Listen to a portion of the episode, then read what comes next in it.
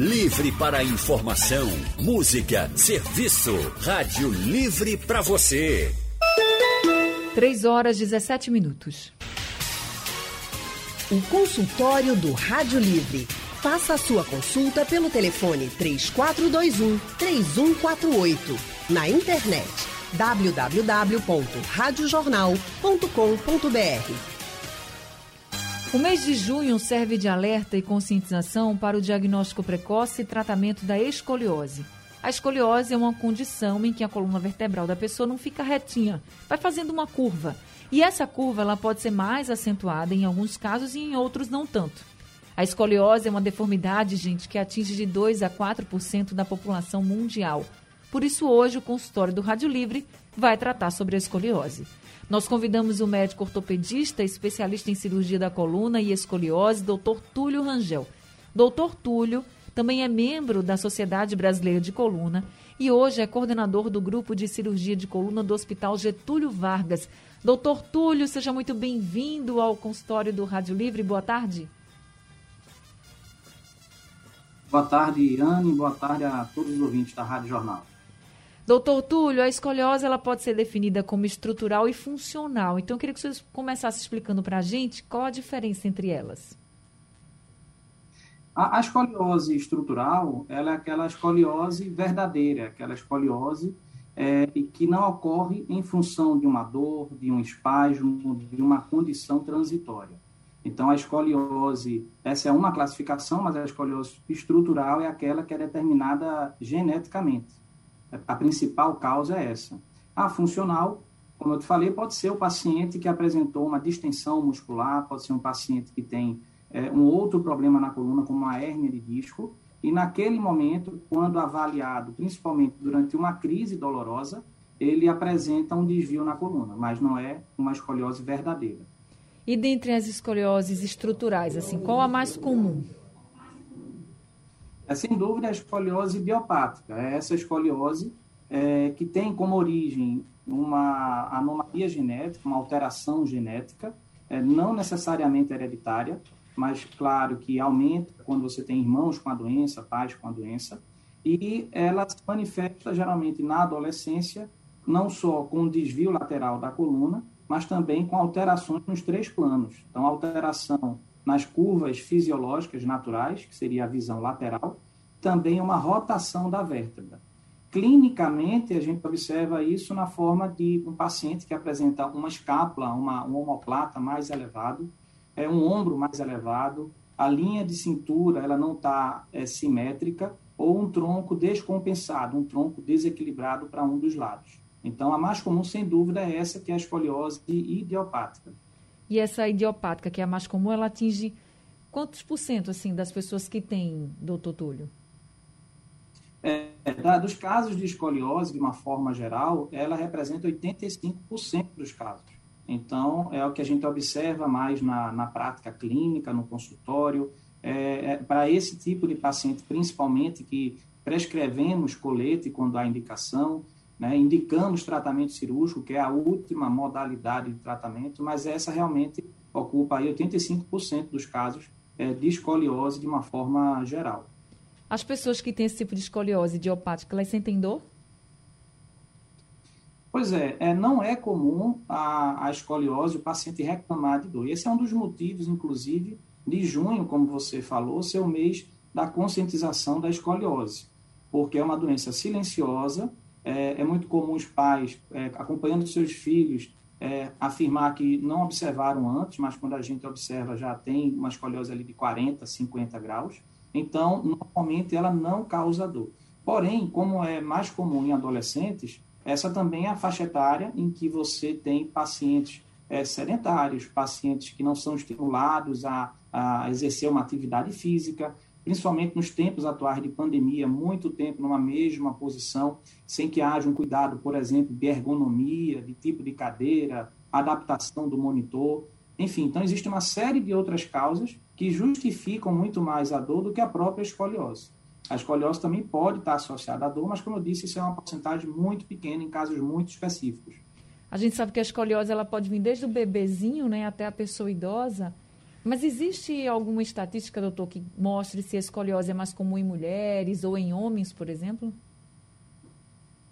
Existe. Então, quanto é mais próximo da adolescência, a proporção de mulheres em relação a homens, ou no caso, é, crianças ou adolescentes em relação meninas em relação a meninos, chega a 8 para 1. Então, a cada 8 meninas, a gente tem um menino comprometido com escoliose, principalmente nessa fase da adolescência e em escolioses com curvas acima de 40, 50 graus. Curvas menores, quando acontecem em, idades menores, é, chega a ter a mesma frequência ou levemente para o sexo feminino.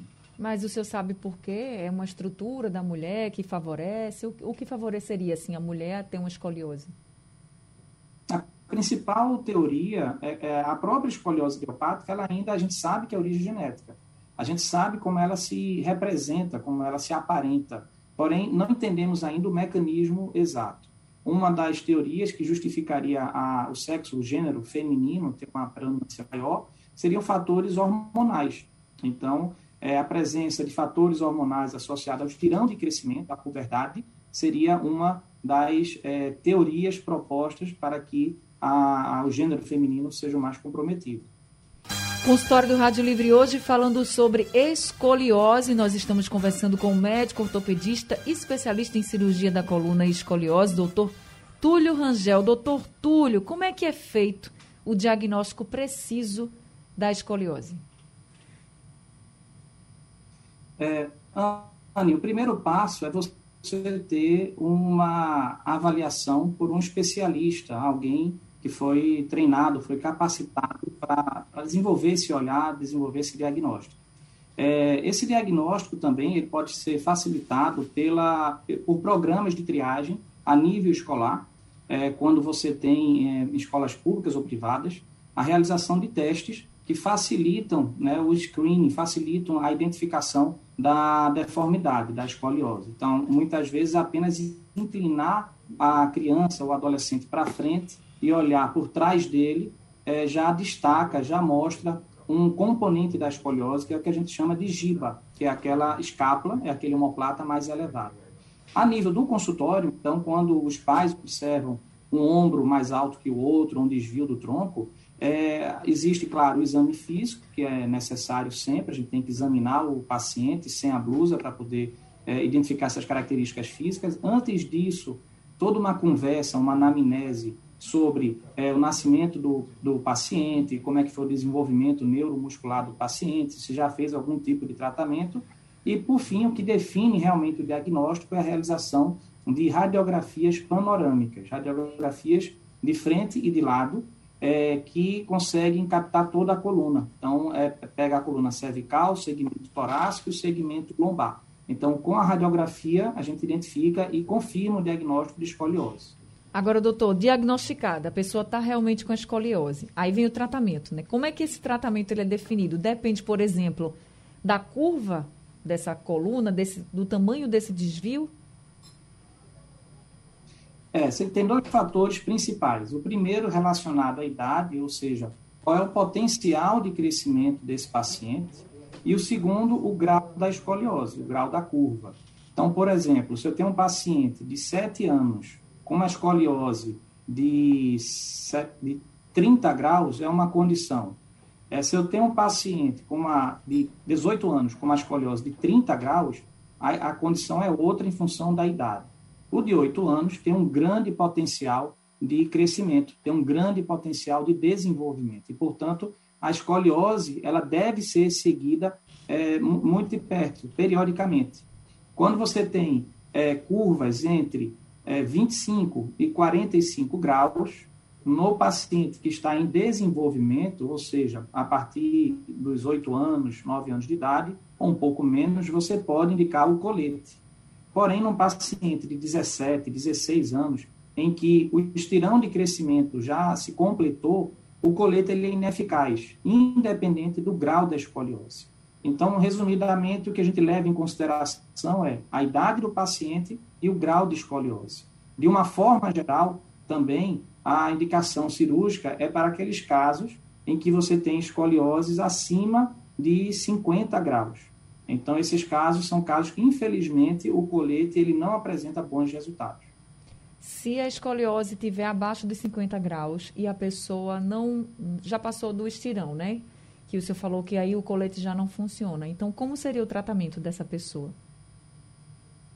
É, a gente tem que também considerar que cada paciente tem sua história própria, tem seu próprio, suas próprias características. Então, eu tenho alguns pacientes com esse grau de 50, 46 graus, que fica, vamos dizer assim, numa área cinzenta, numa área que não está tão claro o potencial de piora, de um mau prognóstico para esse paciente.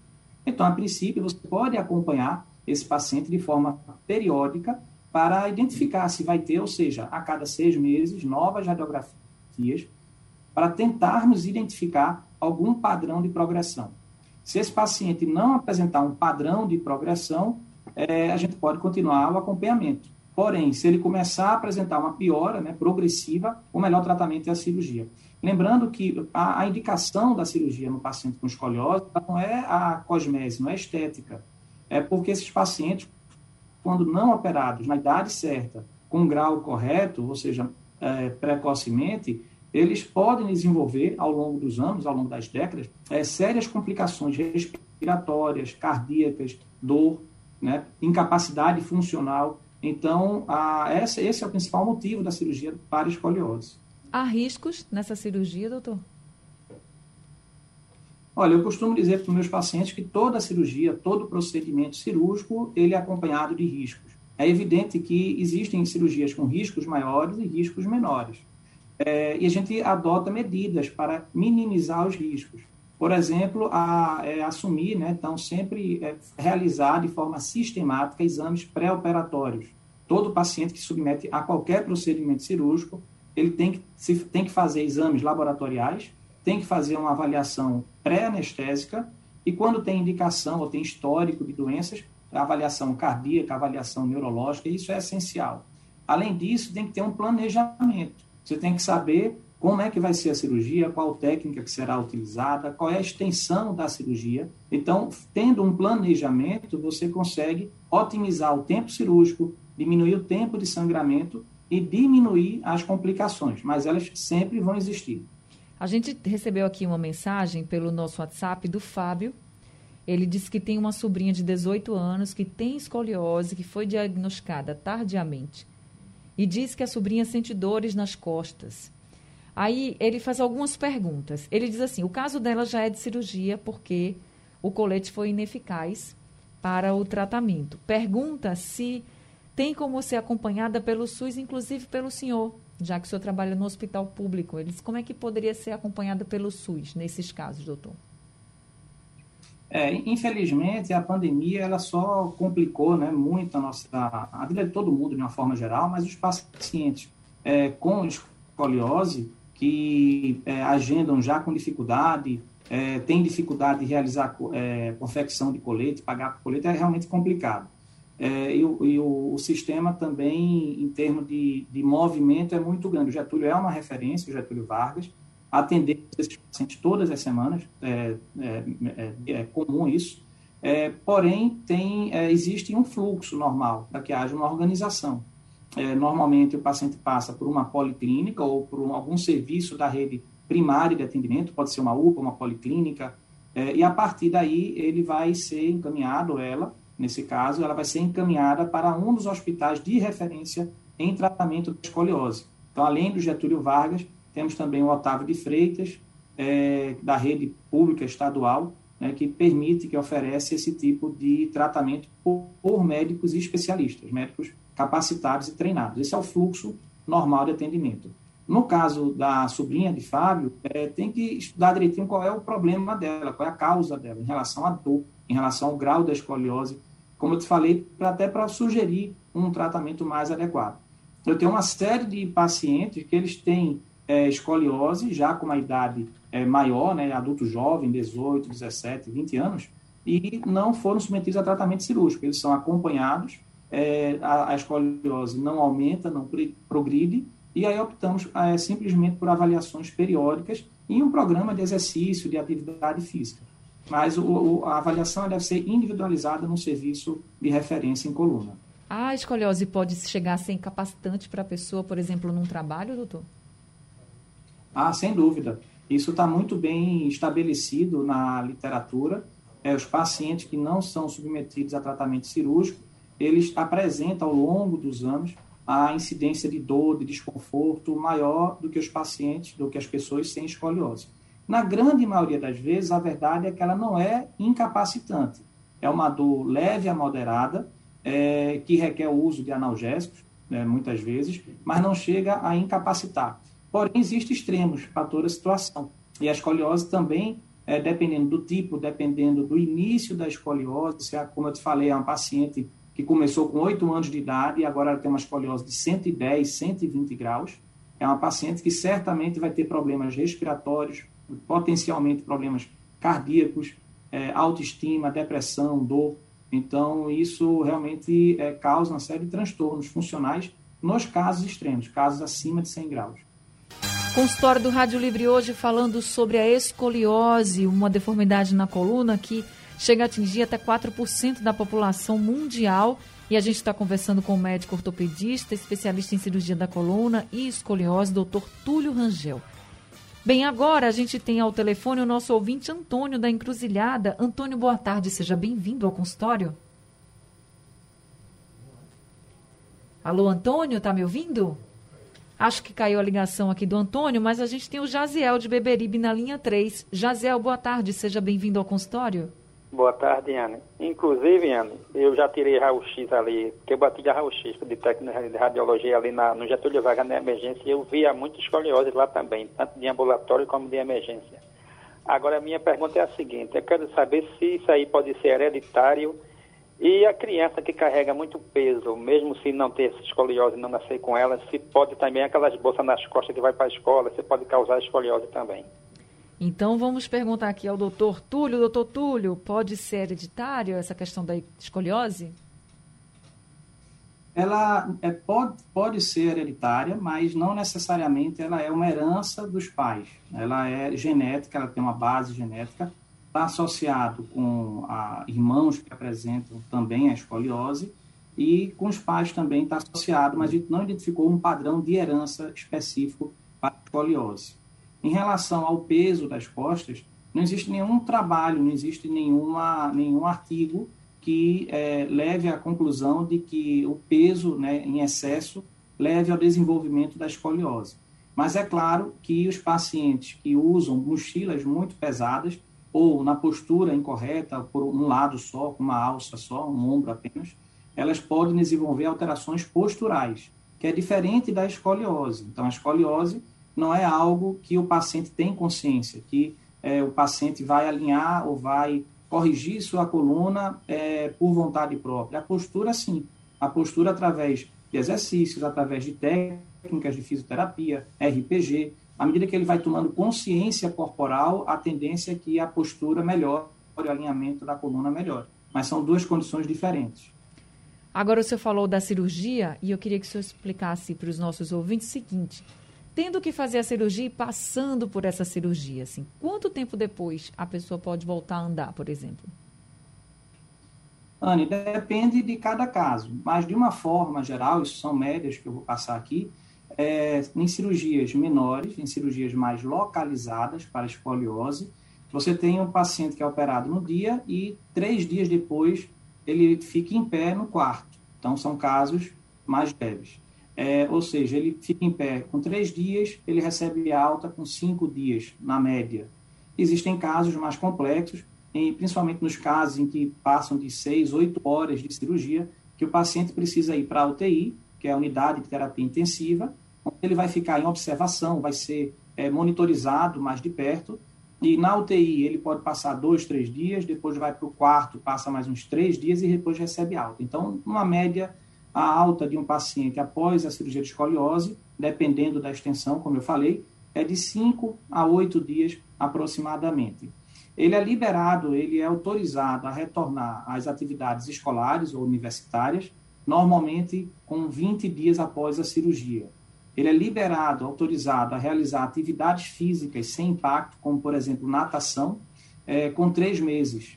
E atividades, de uma forma geral, com seis meses. Então, normalmente, esse é o protocolo, pode diferenciar um pouco de equipe para equipe, médico para médico. Depois de feita a cirurgia, essa escoliose, ela pode voltar, doutor? Olha, infelizmente pode. E cai naquele tópico que eu falei do planejamento. É, se você não realiza uma cirurgia com um planejamento, com uma previsão, é, é, adequando o tipo de implante, o tipo de técnica para aquele paciente, você tem um risco é, de ter uma complicação como quebra do material, infecção, soltura de parafuso, de hastes. É, isso está muito relacionado à técnica que foi é, selecionada, a técnica que foi aplicada. E também, claro, passa pela experiência da equipe. É importante é, citar aqui que não, não, é o cirurgião sozinho. Você tem enfermagem, você tem terapia, você tem o, o auxiliar, o anestesista, é, o instrumentador cirúrgico. Então, você tem uma equipe como é, qualquer grupo, né, que quando bem sintonizado, o resultado final é muito bom. E a chance de ter essa complicação, que é o retorno da escoliose, cai bastante. Mas é possível sim. Doutor Túlio, o professor Mavilson, aqui do Recife, ele está perguntando se quem tem escoliose com curva acentuada pode fazer exercícios com peso e dá o exemplo aqui da musculação. Pode? Anny, de uma forma geral, pode sim. É, se o paciente, ele a, após uma avaliação física, o profissional da área, o preparador físico, é, faz um planejamento, adequa o treino à necessidade do paciente ou do indivíduo, não tem problema. A questão é a gente definir o que é escoliose acentuada e se ele tem sintomas associados. Então, se for um paciente adulto com uma escoliose de 70, 60 graus, provavelmente ele já deve sofrer de dores, de desconforto, de incômodos na coluna. Essa é a questão. É, porém, eu tenho pacientes com 50 graus que não apresentaram progressão, não apresentaram é, piora no quadro da escoliose, e eles fazem não só musculação, como crossfit, corrida, é, bike, enfim. Então, a atividade física, de uma forma geral, é sempre bem-vinda. E tem algum exercício que seja prejudicial ou não? Não, de uma forma geral, não. O paciente não tem é, limitação. Ele precisa, sim, é, passar por uma avaliação própria, uma avaliação é, específica. Agora, quando a gente é, sai um pouquinho da escoliose e fala é, em relação à postura, em relação aos tempos atuais, em que todos estamos muito tempo sentados, é, onde há necessidade de uma adaptação, de um entendimento sobre a ergonomia, seja para o trabalho ou para o estudo, é importante que se façam exercícios que trabalhem o core, o core abdominal, que é a região do tronco e da coluna, em que é, permite um alinhamento da coluna, um alinhamento vertebral mais apropriado. Então, especificamente, é, essa região, quando bem trabalhada através de exercícios de isometria, a gente consegue uma qualidade, uma postura muito boa, mas isso é independente da escoliose. Doutor Túlio, a gente também recebeu aqui uma mensagem pelo WhatsApp da Marlene de Olinda. Vamos ouvir. Oi, boa tarde. Meu nome é Marlene. Eu moro aqui em Olinda. Eu gostaria de saber, doutor, que eu estou sentindo ultimamente. Eu tenho 57 anos. É, forte assim, dores ao baixar e ao levantar. Entre um, no fim da coluna, de um lado para o outro, onde pega a cintura. E o que é? Eu já fui ao médico, ele passou um remédio, disse que era do, do noivo ciático, não sei o que, eu sei que está me incomodando muito. Obrigada, Marlene. Então, doutor Túlio, o que, que você pode dizer para Marlene? É, Marlene, é, primeiro procurar um especialista nessa área, um ortopedista, e é importante citar também que a, essa região, a região lombar baixa, é uma região que outras articulações podem influenciar. Por exemplo, articulação sacro-ilíaca, a articulação que liga a, o último segmento da coluna aos ossos da bacia. Outra articulação também que é muito próxima é a articulação dos quadris, as articulações coxo-femorais. Então, novamente, o exame físico, a conversa com o paciente, entendendo quais são os fatores que aumentam a dor, que diminui, os tratamentos realizados, as características dessa dor, junto com o exame físico, a gente consegue apontar para um diagnóstico. A confirmação desse diagnóstico vem através de exames também complementares, seja radiografia, seja ultrassom, seja tomografia ou ressonância. Então, não existe um exame único para é, chegar ao diagnóstico. É preciso conversar com o paciente, entender as características do problema do paciente e realizar o exame físico. Então, é, é difícil a gente citar aqui qual é a causa, dizer qual é o diagnóstico. É importante que faça uma consulta com um ortopedista especialista nessa área. Tá certo. Doutor Túlio Rangel, muito obrigada por esse consultório de hoje, pelas orientações e o alerta que o senhor fez também. Essa necessidade das pessoas procurarem um especialista rápido, o mais rápido possível, porque o diagnóstico precoce da escoliose é muito importante. Então, eu agradeço bastante a sua participação aqui com a gente no consultório do Rádio Livre seja sempre muito bem-vindo. Eu que agradeço, Ana, agradeço a todos da tua equipe, da Rádio Jornal, é, e deixo aqui, fico à disposição para qualquer dúvida, tanto no site quanto nas redes sociais, doutor Túlio Rangel. Tá certo, doutor Túlio, muito obrigado, uma ótima tarde para o senhor. O consultório do, do Rádio Livre vai ficar disponível daqui a pouquinho no site da Rádio Jornal e também nos principais aplicativos de podcast, além de ser reprisado durante a madrugada na programação da Rádio Jornal. Rádio Livre de hoje chegou ao fim, a gente volta amanhã às duas horas da tarde. A produção é de Gabriela Bento, trabalhos técnicos de Edilson Lima, Big Alves e Sandro Garrido, no apoio Valmelo, no site da Rádio Jornal Isis Lima. E a direção de jornalismo é de Mônica Carvalho. Sugestão ou comentário sobre o programa que você acaba de ouvir, envie para o e-mail ouvinte@radiojornal.com.br ou para o endereço Rua do Lima 250, Santo Amaro, Recife, Pernambuco.